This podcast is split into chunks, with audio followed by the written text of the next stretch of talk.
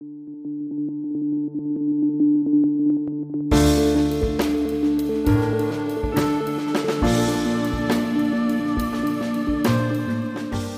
und herzlich willkommen zu Unter der Lupe, der Politik-Podcast von Abgeordnetenwatch.de. Mein Name ist Josephine Andreoli und ich bin Investigativredakteurin bei Abgeordnetenwatch. Das Ziel unserer Arbeit ist, mehr Transparenz zu schaffen und damit das Vertrauen in die Politik zu stärken. Auf unserer Website findet ihr Recherchen zu Missständen und Verbesserungsvorschläge an die Politik. Außerdem habt ihr dort die Möglichkeit, in direkten Kontakt mit euren Abgeordneten zu treten. 2021 ist mit sechs Landtagswahlen und der Bundestagswahl im September ein richtiges Superwahljahr. Darum nehme ich euch in Unter der Lupe bis zur Bundestagswahl mit, hinter die Kulissen der Politik. In acht Folgen spreche ich mit PolitikerInnen über ihre Arbeit im Bundestag. Ich schaue mir an, was eigentlich in den Ausschüssen passiert, wie die Fraktionen Mehrheiten organisieren und warum Lobbyismus zwar ein wichtiger Bestandteil der Politik ist, aber auch gefährlich für unsere Demokratie sein kann, sofern er denn hinter verschlossenen Türen stattfindet.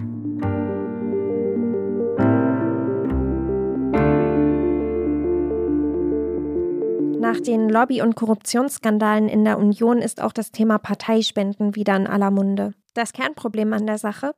Durch hohe Spenden von Unternehmen und Vermögenden an die Parteien fehlt eine Trennung zwischen wirtschaftlicher und politischer Macht. Und das sorgt für eine strukturelle Ungleichheit der Parteien im Wettbewerb um Wählerinnenstimmen. Aber Politik machen kostet Geld. Könnten die Parteien ohne Großspenden überhaupt funktionieren? Was würde passieren, wenn Unternehmen von heute auf morgen nicht mehr an Parteien spenden könnten oder würden? Darüber spreche ich in der heutigen Folge von Unter der Lupe mit dem FDP-Bundestagsabgeordneten Konstantin Kuhle. Er ist seit 2015 im Bundesvorstand der Partei und sitzt seit 2017 im Deutschen Bundestag. 2018 hat er außerdem das Amt des Generalsekretärs der FDP in Niedersachsen übernommen.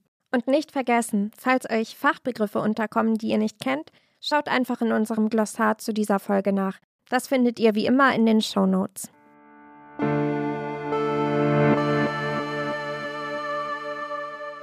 Schön, dass Sie zu Gast bei uns sind, Herr Kuhle.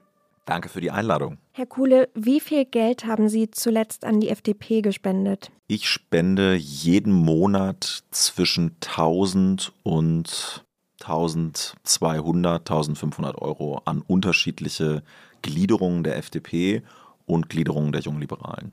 Ich habe das im Rechenschaftsbericht, der jetzt veröffentlicht wurde von 2019, auch einmal nachgeguckt. Da standen insgesamt 14.401 Euro. Warum spenden Sie bzw. Abgeordnete generell denn an Ihre eigene Partei?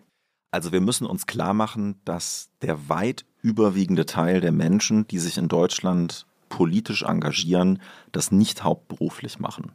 In den politischen Parteien gibt es Mitglieder, so wie in einem Sportverein auch oder in anderen Vereinen, und das sind bei der FDP ungefähr 60.000. Und von diesen 60.000 Mitgliedern sitzen im Bundestag 80.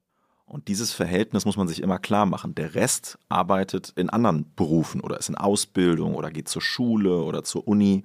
Und deswegen gibt es innerhalb der FDP schon die Erwartung, dass man sich als Mandatsträger, also als jemand, der durch die Partei ja letztendlich ein Mandat im Bundestag zum Beispiel bekommen hat, dass man sich dann auch finanziell beteiligt. Und äh, da kommt eben so ein bisschen was zusammen. Landesverband, Bezirksverband, Kreisverband. Ich war Vorsitzender der Jungen Liberalen, die sagen auch, Mensch, kannst du uns nicht auch ein bisschen unterstützen? Und deswegen hat man die Verpflichtung, da was abzugeben und äh, macht das dann auch. Eigentlich klingt diese Zahlung nach einer Art Mitgliedsbeitrag. Aber tatsächlich unterscheiden sich diese sogenannten Mandatsträgerbeiträge ja insofern von einfach Mitgliedsbeiträgen, als dass sie wie Spenden behandelt werden. Zahlen Sie dazu auch noch die ganz normalen Mitgliedsbeiträge? Ich zahle auch einen ganz normalen Mitgliedsbeitrag, den Höchstbeitrag nach der Beitragsstaffel, weil sich äh, die Mitgliedsbeiträge in den Parteien üblicherweise nach dem Einkommen richten. Also je mehr Geld man verdient, umso höher ist der Mitgliedsbeitrag. Man muss das aber selber einschätzen. 10 Euro pro Monat ist eigentlich schon das Mindeste, was man sozusagen an die Partei zahlen muss als Mitglied, damit sich das auch lohnt. Ja, es muss ja verteilt werden zwischen dem Bundesverband, dem Landesverband und den Gliederungen vor Ort in den Städten und Gemeinden. So, und dann steigt das und ich zahle, glaube ich, 36 Euro im Monat an Mitgliedsbeitrag. Und das wäre auch mein Mitgliedsbeitrag oder ja, so vielleicht so 40 Euro, 30, 40 Euro pro Monat wäre wohl mein Mitgliedsbeitrag, wenn ich nicht Abgeordneter wäre, sondern in einem anderen Beruf arbeiten würde. Man kann aber auch mehr bezahlen. Also ich habe gerade Höchstbetrag gesagt. Ich glaube, dafür würde ich Ärger von unserem Schatzmeister bekommen, weil die würden immer sagen, oh, du kannst so viel überweisen, wie du willst. Okay, aber das heißt eigentlich, dass alle Bundestagsabgeordneten gleich viel zahlen noch? Nein, das richtet sich nach den individuellen Vereinbarungen, die es gibt. Also das Wichtigste, was man über Parteien wissen muss, sind eigentlich zwei Dinge. Das eine ist, dass Parteien genauso wie unser Staat föderal organisiert sind, und zwar von unten nach oben. Also äh, Christian Lindner, Bundesvorsitzende, und Wolfgang Kubicki und Nicola Beer und die anderen FDP-Politiker und Politikerinnen, die man so kennt, die tummeln sich auf Bundesebene. Aber es gibt es auch noch 16 Mal in den Ländern und das gibt es noch 100 Mal in den unterschiedlichen Landkreisen und Städten. Ich bin zum Beispiel Vorsitzender der FDP im Landkreis Göttingen. Und genauso wie im Landkreis Göttingen, wo ich herkomme, gibt es das in allen Landkreisen in Niedersachsen auch nochmal. Und überall dort gibt es eigene Vorstände, überall dort gibt es einen eigenen Haushalt und überall dort gibt es natürlich auch Ausgaben. Und das können Ausgaben für Personal sein, für Wahlkämpfe, für Veranstaltungen. Und äh, wenn man überall Ausgaben hat, braucht man auch überall Einnahmen. Und da hat jeder so seinen eigenen Zugang. Also bei uns im Landesverband der FDP gibt es einen Beschluss des Landesvorstandes, dass jedes Mitglied des Bundestages und des Landtages sich mit einer bestimmten Summe beteiligt. Und diese Beschlüsse sehen aber bei anderen äh, Gliederungen anders aus. Und deswegen ist die Summe nicht überall gleich. Und nochmal zurück zu den Mandatsträgerbeiträgen. Wie kommt es denn, dass auch da die Spenden unterschiedlich hoch ausfallen? Ich hatte jetzt im Rechenschaftsbericht einfach mal nachgeguckt. Ihr FDP-Kollege Olaf Inderbeek, der ebenfalls Bundestagsabgeordneter ist, hat beispielsweise nur 11.460 Euro gespendet. Das sind gut 3.000 Euro weniger als Sie. Gibt es da keinen festen Prozentsatz? Es gibt äh, feste Prozentsätze, die sich nach den Landesverbänden richten. Also ähm, ich habe jetzt die Prozentzahl für Niedersachsen nicht im Kopf. Ich weiß, dass es bei meiner Diät und beim, bei meinem Landesverband sind es 600 Euro und ein paar zerquetschte. Das ist das, was ich pro Monat an den Landesverband bezahlen muss, sozusagen. Ja, also es hat der Landesvorstand beschlossen. Wenn ich jetzt sage, ich will das nicht bezahlen, dann gibt es keine rechtliche Möglichkeit, mich dazu zu zwingen, aber es ist sozusagen eine politische Verpflichtung. Also man, man weiß das auch, wenn man für den Bundestag kandidiert und dann wird man gewählt. Dann kommt der Schatzmeister am Tag danach zu dir und sagt, na, jetzt bist du gewählt und jetzt füllst du bitte mal den, die Einzugsermächtigung aus. So, das ist dann auch in Ordnung. Man weiß, dass das auf einen zukommt und man verdient ja auch gut äh, als Politiker in Deutschland. Deswegen ist das in Ordnung. So, und ich kann mir vorstellen, dass das Verhältnis zwischen dem, was Olaf an den Landesverband, seinen Kreisverband, ich glaube, der kommt aus, aus Nordrhein-Westfalen, und seinen Ortsverband abdrückt, dass das ein anderes ist als bei mir. Das könnte ich mir vorstellen und dass die Differenz dadurch zustande kommt.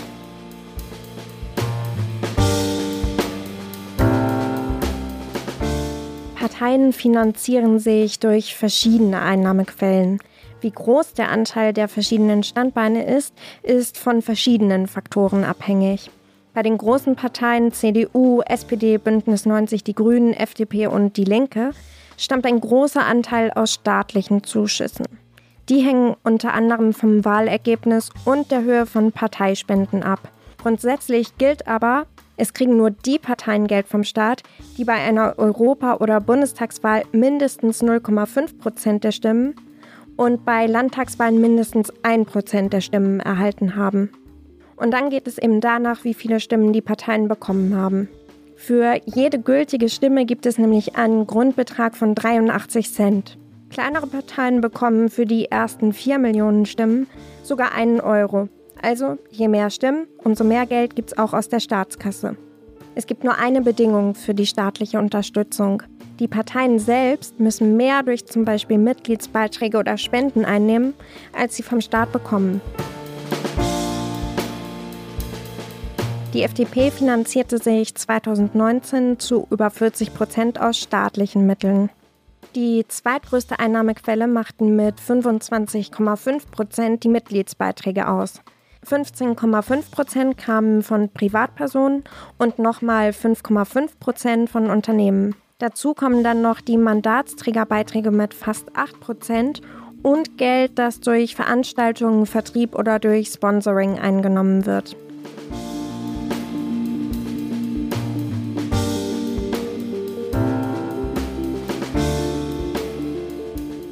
Wer darf denn überhaupt in welcher Höhe spenden? Also in Deutschland dürfen natürliche und juristische Personen an politische Parteien spenden. Es gibt allerdings eine Privilegierung für natürliche Personen, denn natürliche Personen können Spenden an politische Parteien bis zu einer bestimmten Höhe von der Steuer absetzen.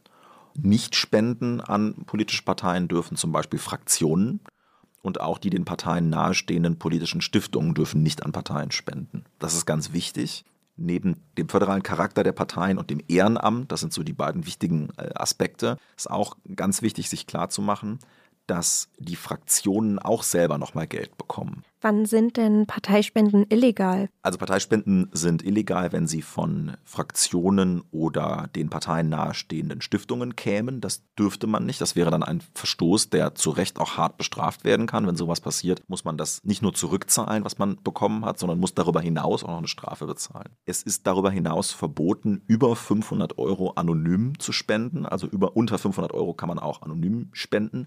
Warum gibt es das? Was bedeutet das? Wenn man eine Veranstaltung macht beispielsweise und da gibt es was zu essen, dann ist es üblich, dass man zum Beispiel eine sogenannte Tellerspende macht. Also dann tut jeder einen 20-Euro-Schein oder einen 10-Euro-Schein in den Teller und beteiligt sich an den Kosten. Und dann hat man sozusagen eine Tellerspende und kann dann nicht mehr sagen, wie groß das ist sozusagen. Über 500 Euro muss die Partei wissen, von wem das Geld kommt, von wem die Spende kommt. Alle Spenden, die die Veröffentlichungspflichten verletzen, sind illegal. Das betrifft beispielsweise diese 10.000 Euro Grenze, wegen der ich auch im Rechenschaftsbericht der FDP stehe. Ich habe nie eine Überweisung von 10.000 Euro an die FDP gemacht, sondern das ist die Summe pro Jahr. Ich habe ja gesagt, das ist bei mir so zwischen 1.000 und 1.500 Euro pro Monat und dann kommt man natürlich im Jahr über 10.000 Euro. Und wenn ich jetzt das nicht sagen würde oder wenn mein Kreisverband das nicht melden würde an die Bundespartei oder mein Landesverband oder die Bundespartei würde vergessen, das im Rechenschaftsbericht aufzuführen, dann wäre das eine unrechtmäßige Spende. Und noch strenger ist es bei Spenden über 50.000 Euro. Die müssen sofort veröffentlicht werden. Also in dem Moment sozusagen, wo jemand der FDP oder einer anderen Partei über 50.000 Euro überweist, muss man sofort dem Bundestagspräsidenten Bescheid sagen, damit das sofort veröffentlicht werden kann. Und was auch verboten ist, sind Spenden aus Mitgliedstaaten, die nicht der Europäischen Union angehören. Also wenn man beispielsweise ein niederländischer Staatsbürger ist oder ein österreichischer Staatsbürger, dann kann man an die FDP spenden, aber als Schweizer nicht sozusagen, ja, oder aus der Schweiz eben eben nicht. Also da gibt es Unterschiede. Wissen Sie, von wem dieser Satz stammt? Parteien sollte untersagt werden, und jetzt zitiere ich, von juristischen Personen Geld oder geldwerte Vorteile anzunehmen, also von Firmen, Verbänden, Stiftungen und so weiter. Und schließlich haben ja allein natürliche Personen das Wahlrecht. Nein, also ich kenne die Forderung, also ich weiß, dass es die Forderung gibt, dass von juristischen Personen keine Spenden gemacht werden äh, können sollen. Wenn man sich den Rechenschaftsbericht der FDP für die Jahre 2019 und 2018 anschaut, dann ist es übrigens so, dass die Spenden von natürlichen Personen teilweise sogar das vierfache Volumen erreichen wie die Spenden von juristischen Personen. Warum gibt es diese Forderung? Die gibt es, weil der Verdacht besteht, dass sich Unternehmen politische Einflussnahme kaufen können. Also ein Unternehmen hat natürlich ein bestimmtes wirtschaftliches Interesse. Ein Konzern oder auch ein kleineres Unternehmen möchte gerne, dass die Regulierung möglichst gering ist, Steuern möglichst gering sind und möchte gerne möglichst viel Geld verdienen. Das ist auch gut, weil die ähm, sollen ja Arbeitsplätze schaffen und, und denen soll es auch gut gehen. Wunderbar. Was aber nicht geht, ist, dass man sozusagen diese Einzelinteressen sich kaufen kann bei Parteien. Also man überweist einer Partei Geld und die muss dann eine bestimmte politische Tätigkeit machen. Das ist verboten, ja, das ist Kopplungsverbot. Man kann nicht sagen, wenn ich dir das überweise, dann musst du aber. Das, das, ist dann Korruption. Das ist Korruption. Das ist Korruption, wie sie im Buche steht, allerdings zugunsten der Partei. Beim Korruptionsbegriff muss man so ein bisschen gucken, wie ist der genau gefasst. Ja, Korruption ist ja ein Begriff, der auch strafrechtlich relevant ist. Und eine Partei selber kann sich nicht strafbar machen. Es gibt in Deutschland kein sogenanntes Verbandsstrafrecht. Also strafbar kann sich immer nur der Schatzmeister machen, der Vorsitzende. Also zum Beispiel der Abgeordnete, der sagt, wenn du mir 100.000 Euro überweist, dann stimme ich so und so ab. Der kann sich wegen Korruptionsstraftatbeständen strafbar machen. Die Partei kann nicht auf der Anklagebank sitzen sozusagen. Da muss der Vorsitzende dann sitzen ähm, oder der Schatzmeister. Aber natürlich ist das sozusagen im weiteren Sinne Korruption, weil die Partei sich wirtschaftlich daran bereichert, eine bestimmte politische Entscheidung zu äh, treffen. So, und weil man diesen Verdacht hat, gibt es die politische Forderung, keine Spenden von juristischen Personen zuzulassen. Um das richtig einzuordnen, ist mir aber wichtig, dass, also das kann ich für meine eigene Partei sagen, die Spenden von natürlichen Personen die Spenden von juristischen Personen übersteigen. Im letzten Rechenschaftsbericht lagen die bei 5,5 Prozent von den Unternehmen, also den juristischen Richtig. Personen. Aber um das von eben noch mal kurz aufzulösen, das Zitat stammt von Altkanzler Helmut Schmidt.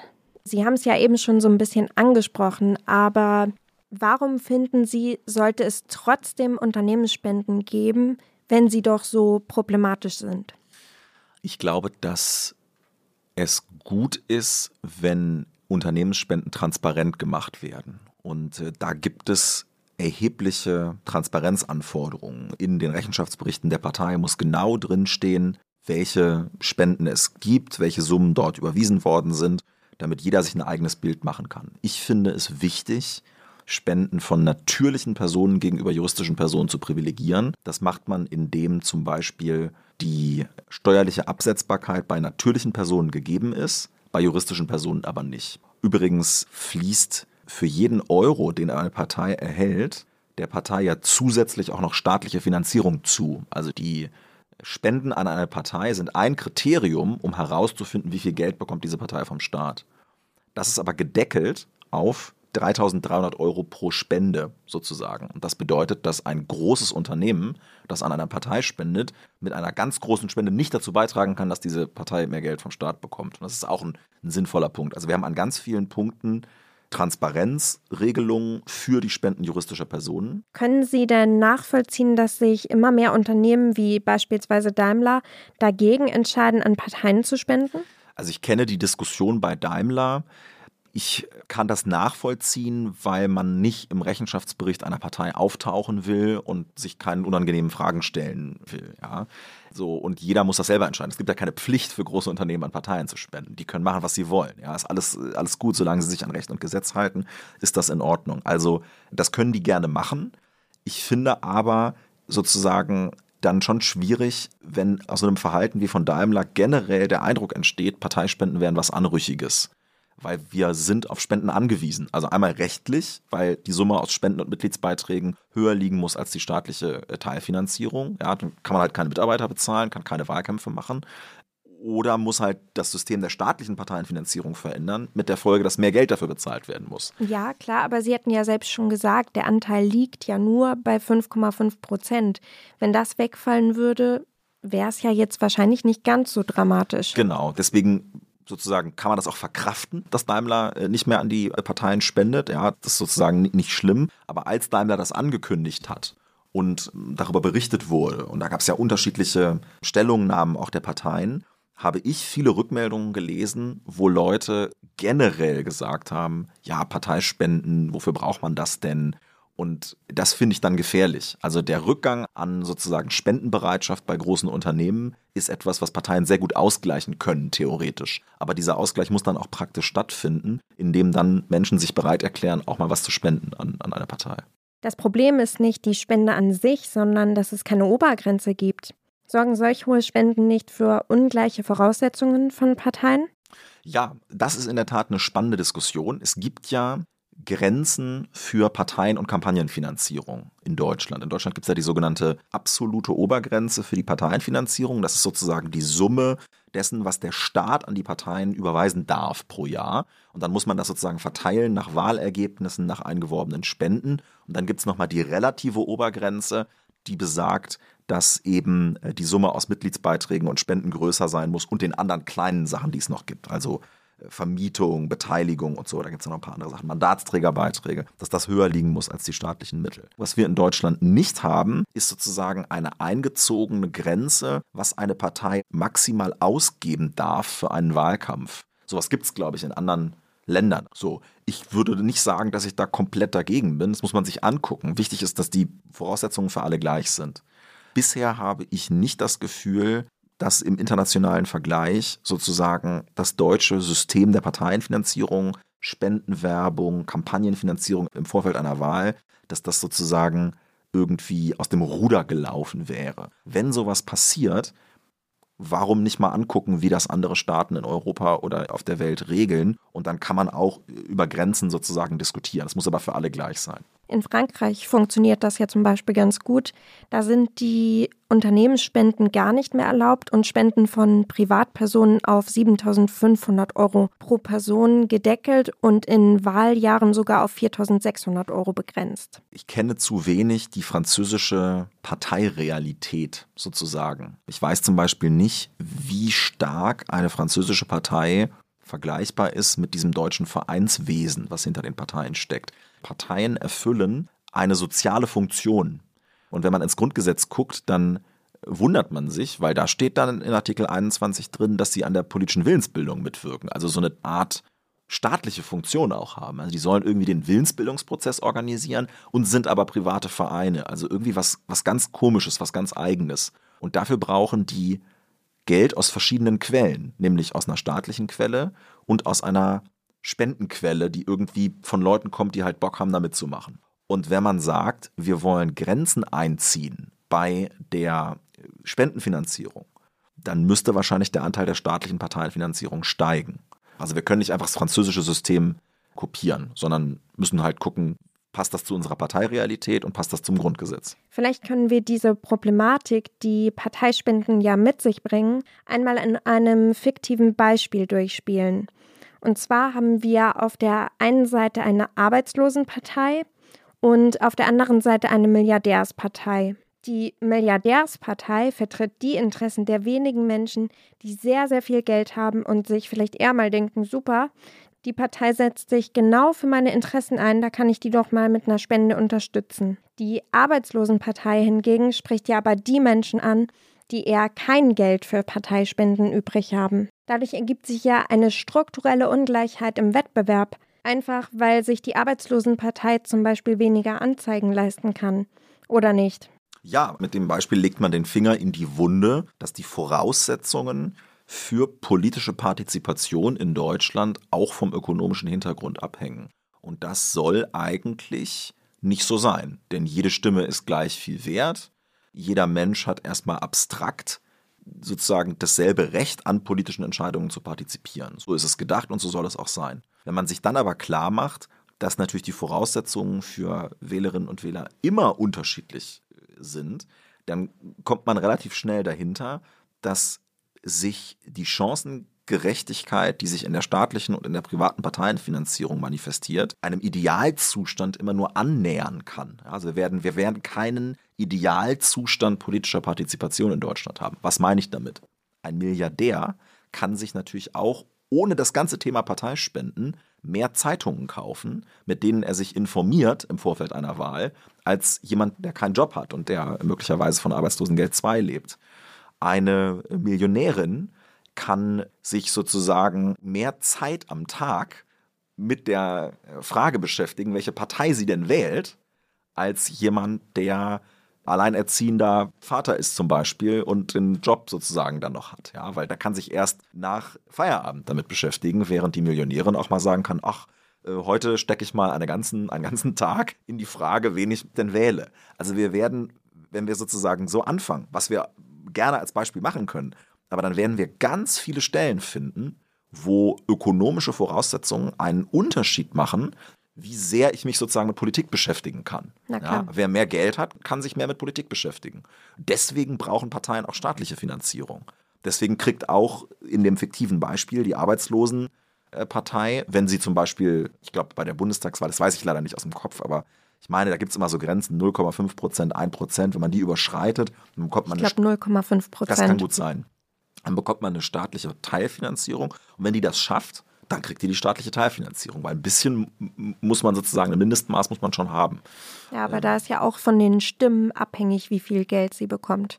Und das hängt genau. ja dann wieder damit zusammen, wie viele Menschen sie erreicht und wie viele Spenden sie vielleicht auch schon vorher bekommen hat. Genau, und sogar äh, die Spenden haben wiederum einen Einfluss darauf, wie viel Geld man bekommt. Über die Anrechnung, also 45 Cent pro Euro sozusagen. Aber da kann der Milliardär noch so viele Milliarden äh, an seine Partei überweisen. Das ist ja auf 3300 Euro gedeckelt, weil wir das eben nicht wollen.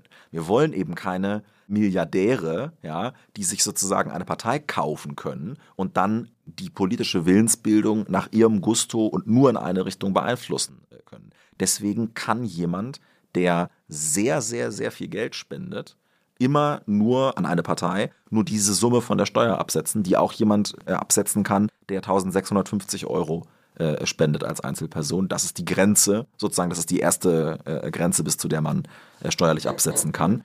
Deswegen ist die Anrechnung für die staatliche Finanzierung gedeckelt auf 3.300 Euro. Also es gibt sozusagen Vorsichtsmaßnahmen in der Parteienfinanzierung, die sicherstellen sollen, dass besonders reiche Spender nicht privilegiert werden. Die FDP hat ja im Jahr 2019 rund 2 Millionen Euro durch Unternehmen gespendet bekommen, aber sie hat knapp 3 Millionen Euro Überschuss gemacht. Wie passt das denn zusammen und kann man nicht dann auch auf Unternehmensspenden verzichten, wenn gleichzeitig ein Überschuss erwirtschaftet wird? Nee, man muss den Überschuss ja sammeln, um die Wahlen zu finanzieren. Also typischerweise ist das so, dass Parteien versuchen, in Nicht-Wahljahren einen Überschuss zu erwirtschaften und das dann raushauen, wenn ein Wahljahr ist. Also mache ich das in meinem Kreisverband der FDP auch. Wir haben jetzt 2021 Kommunalwahl und Bundestagswahl und wir haben 2022 Landtagswahl. Das heißt natürlich, dass wir versucht haben, 2000 und 2019 war, äh, war Europawahl. Ja? Also sozusagen 18 war, glaube ich, und 17 war auch schon wieder Bundestagswahl. Ich glaube, 18 war so das einzige Jahr, wo mal keine Wahl war. Und da haben wir natürlich versucht, in 18 einen massiven Überschuss zu erwirtschaften, den man dann auf die hohe Kante legt, damit man hinterher die Wahlkämpfe davon bezahlen kann. Also das ist eigentlich eher gut, wenn da ein Überschuss bei rumkommt. Gut ist es natürlich immer. Absolut, ja. Gibt es aber auch dann oft nicht. Ne? Also es kann dann auch mal ein negatives Ergebnis geben und es gibt natürlich auch eine Verschuldung, die man hat. Ja? Also man kann mitunter, muss man einen Kredit aufnehmen, also Kreisverbände oder, oder so nehmen eigentlich keinen Kredit auf, aber die Bundespartei kann, kann einen Kredit aufnehmen und den muss man dann bedienen und dafür braucht man natürlich auch einen Überschuss. Nun ist ja vor kurzem erst bekannt geworden, dass TeilnehmerInnen nach einem Abendessen mit Gesundheitsminister Jens Spahn an dessen Kreisverband gespendet haben und zwar 9.999 Euro. Das ist genau ein Euro unter dieser Veröffentlichungsgrenze von 10.000 Euro, die Sie ja vorhin auch schon angesprochen hatten. Ist das in Ihren Augen problematisch? Ja, also sozusagen zu sagen, also jetzt setzen wir uns mal alle zusammen und überlegen uns mal, wie können wir es so ausgestalten, dass es ganz knapp unter der Grenze ist und nicht veröffentlicht wird, da stellen sich für mich schon Fragen sozusagen. Ne? Das sozusagen finde ich jetzt erstmal so ein bisschen, ein bisschen schwierig. Andererseits, wenn der Gesetzgeber Regeln macht und sagt, die Veröffentlichungspflicht greift ab 10.000 Euro, kumuliert pro Jahr, dann ist das nicht rechtswidrig sozusagen. Ja. Also es gibt Gründe, warum man nicht in dem Rechenschaftsbericht stehen will. Ja, man möchte eben, äh, das ist eine interessante Frage, aber wenn man sozusagen ins Wahllokal geht und eine Partei ankreuzt, dann ist das ja geheim. Also das sozusagen sich identifizieren mit einer politischen Richtung ist etwas, darüber muss ich nicht sprechen als, als Staatsbürgerin, als Staatsbürger, sondern äh, das kann ich auch für mich behalten. Wenn ich mehr mache, als eine Partei zu wählen, na, also sogar Geld spenden, dann will ich damit ja in der Regel eine bestimmte politische Haltung unterstützen. Und dann muss ich irgendwann damit leben, dass ein bestimmter Kreis an Menschen erfährt, wer ich bin. Bei über 500 Euro erfährt die Partei, wer das ist. Da wird dann im Kreisvorstand oder so wird dann gesagt, Frau X, Herr Y haben uns 600 Euro überwiesen, dann gibt's, wird auf den Tisch geklopft und dann kriegt die Person vielleicht einen Anruf, danke. So. Ja, aber man weiß das dann schon. Und steht eben auch in den, in den Unterlagen drin, wer das ist. Bei 10.000 Euro sagt man, das ist so viel, das müssen eigentlich alle Staatsbürger äh, wissen können theoretisch. Ja, deswegen steht es immer im Rechenschaftsbericht. Ja, aber ähm, das Problem dabei ist ja, der Rechenschaftsbericht erscheint immer sehr viel später und dann ist ja meistens das Interesse an den Zahlungen, die Partei dann vor zwei Jahren bekommen hat, irgendwie schon ein bisschen verpufft. Das stimmt. Also äh, deswegen sagt man ja bei den 50.000, das ist so viel, dass man sofort veröffentlichen muss. So und man kann natürlich darüber reden. Das ist jetzt keine sozusagen keine Glaubensfrage ob man eine Ad-Hoc-Veröffentlichungspflicht schon bei 40, 30 oder 20.000 macht oder ob man die 10.000er Grenze auf 5.000 senkt. Also das ist keine sozusagen, da kann man auch jetzt nicht sagen, als Liberaler muss ich sagen, das müssen immer 10.000 und immer 50.000 sein, weil sonst ist das nicht mehr, kann ich das mit meinem Gewissen nicht vereinbaren. Also wenn es sozusagen ein gutes Konzept gibt, das auf 25.000 und 5.000 zu, zu senken, dann sozusagen würde ich mir das angucken. Ja, aber ja, sozusagen man steht da mit seiner Privatanschrift drin und wird dann damit identifiziert und das wollen eben manche, äh, manche Leute nicht. Und ich glaube schon, dass eine solche Veränderung der Veröffentlichungspflichten auch dazu führen würde, dass wieder weniger Menschen an Parteien spenden. Und das sage ich auch ganz ehrlich, fände ich schade. In Jahren, in denen eine Bundestagswahl stattfindet, gibt es häufiger solche hohen Spenden. Wenn diese mehr als 50.000 Euro umfassen, müssen sie unverzüglich von Bundestagspräsident Wolfgang Schäuble auf der Bundestagsseite veröffentlicht werden. Im Februar 2021 hat der Unternehmer Dr. Arend Oetker der CDU zum Beispiel 100.000 Euro gespendet. Und auch bei den Grünen ist eine ziemlich hohe Summe eingegangen. 500.000 Euro hat die Partei diesen Februar von Antonis Schwarz bekommen, dem Erben einer Unternehmerfamilie.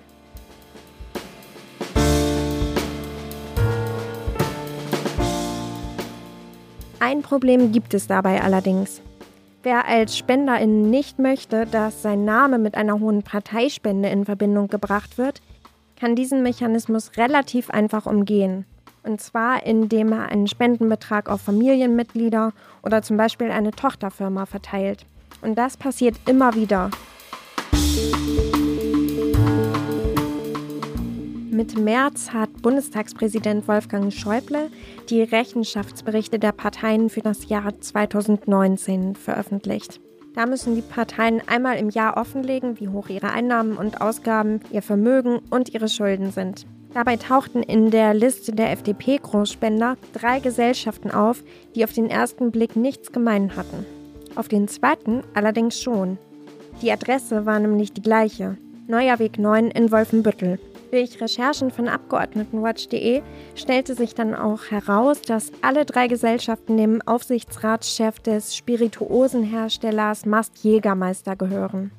2019 hatte er über seine drei Firmen insgesamt 80.000 Euro an die FDP gespendet. Trotzdem wurde seine Spende nicht, wie sonst ab 50.000 Euro üblich, sofort veröffentlicht. Der Grund? Ob Unternehmen rechtlich oder über eine Person miteinander verbunden sind, spielt für die sofortige Offenlegung der Spende keine Rolle.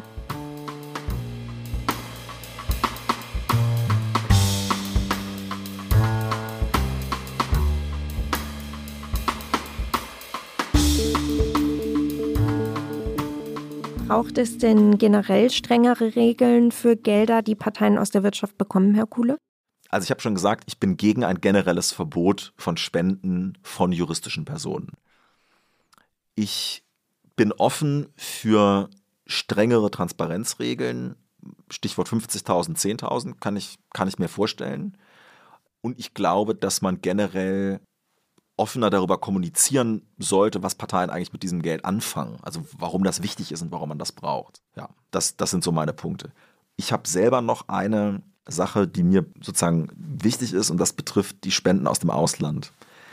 Wir haben da unterschiedliche Regeln in Europa und das finde ich nicht gut. Ähm, das führt dazu, dass Schlupflöcher ausgenutzt werden können. Also wenn das eine Land sozusagen sagt, bei uns sind Spenden aus allen EU-Mitgliedstaaten erlaubt und das zweite Land sagt, bei uns sind keine Auslandsspenden erlaubt und das dritte Land sagt, bei uns ist wieder nur ein bestimmter anderer Kreis äh, erlaubt, dann führt das dazu, dass, also es lädt förmlich dazu ein, irgendwelche Rechtsgestaltungen zu wählen, die vom Bürger nicht nachvollzogen werden können. Deswegen fände ich es gut, wenn zumindest in der EU die Regeln für Parteispenden teilweise harmonisiert würden, dass sich das ein bisschen angleicht.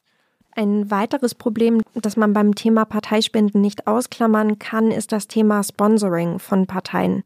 Für alle, die nicht so genau wissen, was das Problematische darin ist, letztendlich handelt es sich beim Sponsoring um indirekte Spenden von hauptsächlich Unternehmen. Sie sponsern dann zum Beispiel eine politische Veranstaltung und dürfen dafür einen Werbestand oder einen Banner mit ihrem Logo dafür aufbauen. Und der Vorteil gegenüber den Parteispenden ist erstens, die Unternehmen können das Geld von den Betriebsausgaben von der Steuer absetzen. Und zweitens, die Spende bzw. das gesponserte Geld taucht nicht im Rechenschaftsbericht der Partei auf. Die Unternehmen werden also nach außen hin nicht zwangsläufig mit der Partei in Verbindung gebracht. Ist das in Ihren Augen in Ordnung? Also erstmal muss man, glaube ich, auch die Summe einsortieren oder die Summe ähm, ähm, einordnen, weil natürlich die Einnahme trotzdem im Rechenschaftsbericht steht. Also es stimmt, es steht nicht im Rechenschaftsbericht, das Unternehmen X hat beim Parteitag einen Stand äh, gemacht, dafür so und so viel Geld bezahlt und erfüllt damit sozusagen auch die Grenze von 10.000 oder die Grenze von 50.000. Das steht nicht drin. Das finde ich auch einen interessanten Gedanken, worüber man mal nachdenken könnte, ob man das sozusagen einfach analog anwendet, weil die Transparenzpflicht ist ja da. Ja, also es ist ja sozusagen, man hat ja die Pflicht, wenn man als Unternehmen 10.000 oder 50.000 Euro spendet, in den Rechenschaftsbericht zu kommen. Und wenn man es über Sponsoring macht, was ja eigentlich nur ein englisches Wort für auch Spenden ist, so ein bisschen, ja, also das merkt man schon, man merkt es schon beim Aussprechen, dass es eigentlich ähnlich ist, äh, dann muss man das nicht. Also kann man drüber reden, finde ich nicht, sozusagen, würde ich jetzt nicht von vornherein sagen, dass ich da äh, dagegen bin, muss man sich angucken. Aber immer in, in den, ich würde es immer in den Kontext setzen, das steht zum Beispiel bei uns unter Ziffer 7 bei den Einnahmen, Einnahmen aus Veranstaltungen, Vertrieb von Druckschriften und Veröffentlichungen und sonstiger mit Einnahmen verbundener Tätigkeit. Ich glaube, dass das das ist. Ja, genau, aber Sie glauben es, es ist halt nicht so richtig deutlich. Mhm. Es gibt keine Transparenzregeln dafür und das ist ja letztendlich das Problematische, dass man nicht genau beziffern kann, wie hoch die Einnahmen da aus diesem Bereich sind. Das stimmt. Müssten denn nicht generell die gleichen Transparenzregeln wie für Parteispenden gelten? Ich verstehe den Vorschlag und kann mir das vorstellen, ja, dass man sich das, ja, müsste ich mal mit unserem Schatzmeister besprechen, was der dazu sagt. Ja, der wird wahrscheinlich sagen, stell dich nicht so an, es geht um drei Prozent oder knapp vier Prozent unserer Einnahmen also so schlimm ist das nicht. Andererseits könnte man auch sagen, wenn das so schlimm nicht ist, dann kann man ja die Regeln auch einfach übertragen. Also ich bin, ich bin da nicht dogmatisch. Ja. Wir brauchen diese Sponsoring-Möglichkeit als Parteien. Das ist schon wichtig. Transparenz können wir gerne drüber reden, aber wir brauchen das schon. Wie sollten sich Parteien denn Ihrer Meinung nach im Idealfall finanzieren? Das ist wirklich eine gute Frage. Ich fände es generell gut, wenn sich mehr Menschen in politischen Parteien engagieren würden. Hm, ich glaube, dass es ein großer Vorteil ist unseres politischen Systems, dass Politik über Ehrenamt angefangen wird und organisiert wird. Also Leute können einfach relativ niedrigschwellig Mitglied einer Partei werden. Und ich würde sagen, in einer idealen Welt hätten wir eine, sozusagen hätte natürlich meine Partei mehr Mitglieder, aber hätten, würde ich sagen, alle demokratischen Parteien mehr Mitglieder aus der Mitte der Gesellschaft, Menschen, die normale Jobs haben und sich in ihrer Freizeit auch politisch engagieren. Deswegen würde ich sagen, wir sind jetzt bei 25 Prozent Mitgliedsbeiträgen. Na, ich fände es schon gut, wenn sozusagen die Mitgliedsbeiträge stärker wären. Also wenn das, weiß ich nicht, 30 oder 40 Prozent wären. Das wäre dann verlässlicher für die Partei. Dann wüsste man, wüsste man sozusagen, was reinkommt. Die Summen sind dann sind da auch kleiner, ja, als bei den großen Spenden. Hm, das fände ich, fänd ich gut, ja. Was ich nicht so toll fände, wäre, wenn die staatlichen Mittel über 50 Prozent steigen würden, weil das würde den Charakter einer Partei als, als privater Verein doch arg in Zweifel stellen, in Zweifel ziehen. Aber ich könnte jetzt nicht die perfekte Parteienfinanzierung beschreiben. Ich würde sagen, ein bisschen mehr Mitgliedsbeiträge und Vorsicht, dass die staatlichen Mittel nicht so hoch werden. Dann danke ich Ihnen für das Gespräch, Herr Kuhle. Gerne, sehr gerne.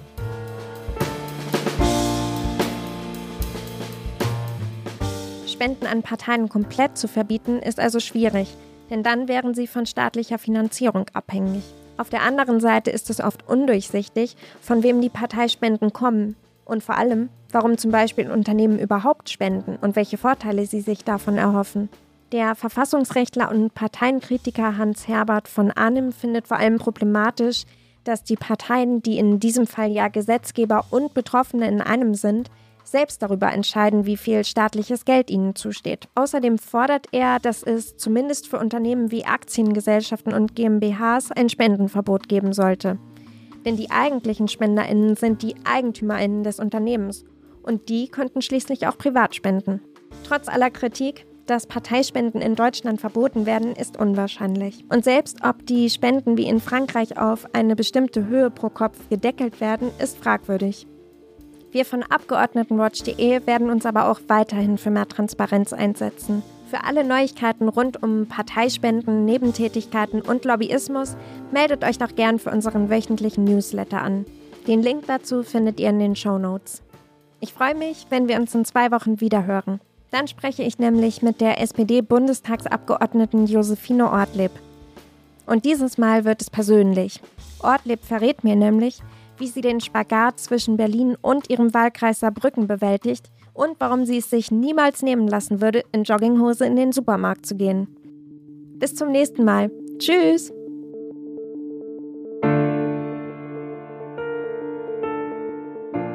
Das war Unter der Lupe, der Politik-Podcast von Abgeordnetenwatch.de. Konzept und Redaktion Lea Briand und Josephine Andreoli. Produktion Pool Artists.